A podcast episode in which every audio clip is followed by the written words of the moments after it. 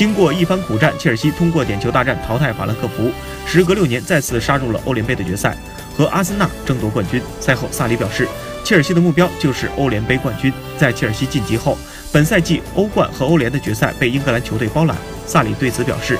英超的水平非常高，进入联赛杯路上，我们击败了利物浦和热刺，他们现在进入了欧冠决赛。我认为现在参加决赛的球队是欧洲最好的球队，曼城也非常出色。英超确实是欧洲最好的联赛，同时也是世界上最好的。